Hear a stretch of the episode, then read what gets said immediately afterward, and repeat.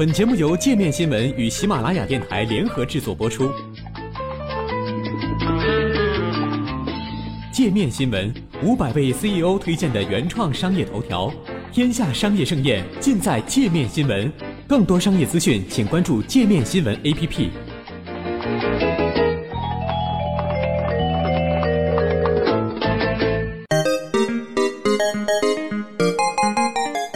欢迎收听界面新闻，我是主播刘贺佳。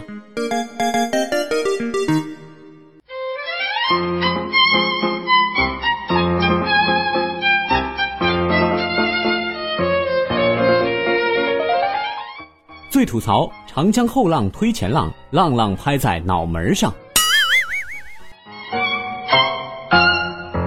俗话说：“长江后浪推前浪，安能坐着搓麻将？”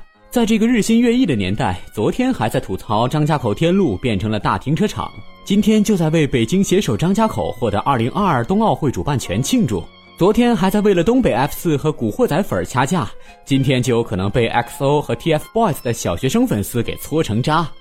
而就在这个风云变化、饶年少的当口，无数的小编还是不惜暴露年龄，用“后会无期”竟然没有这些煽情派的呐喊标题，向暑假四大神剧告别。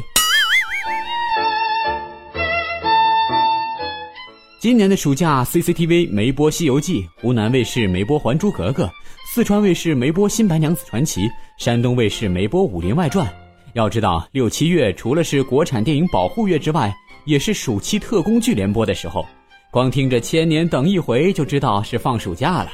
但是今年风向变了，因为九五后观众成了主力，各大电视台放弃了特工剧，换成了《爱情公寓》《花千骨》。《武媚娘传奇》等热播剧，以及《跑男》《极限挑战》等真人秀，更新换代这种事儿，除了电视剧 Windows 系统之外，塔利班也在做。近日，阿富汗塔利班就宣布，因为前领袖奥马尔去世，奥马尔的副手曼苏尔将成为塔利班的新领袖。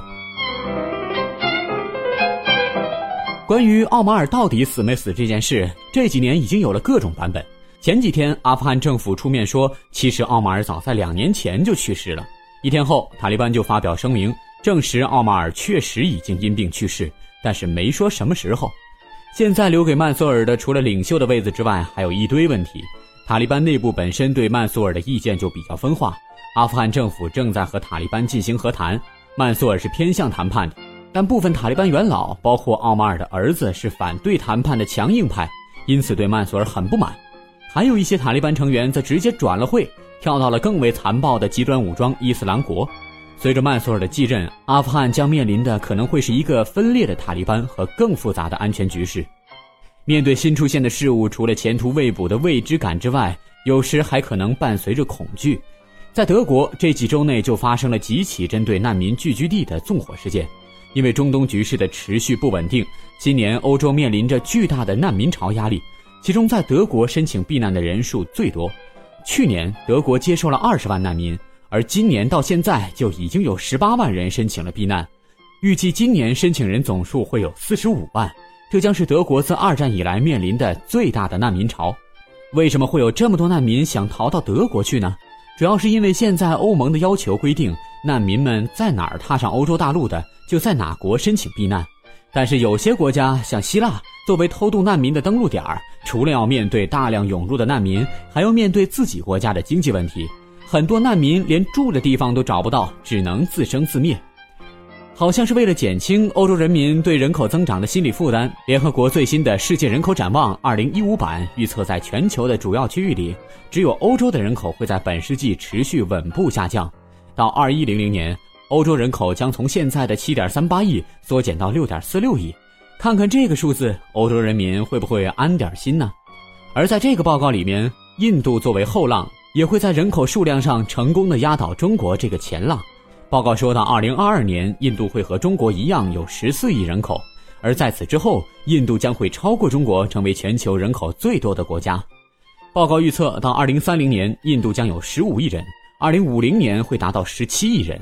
而中国人口则会逐渐下降，从十四亿降到二零五零年的十三亿，再降到二一零零年的十亿。听到这个消息，会不会顿时觉得以后周围的新鲜空气都可以多吸几口了？挤地铁时也能把手伸出来了，上厕所能多找到一截手指了？虽然那时估计连广场舞都跳不动了，那还不如趁着还跳得动的时候，抛开四大神剧的出场设定，老老实实的多看几集《花千骨》吧。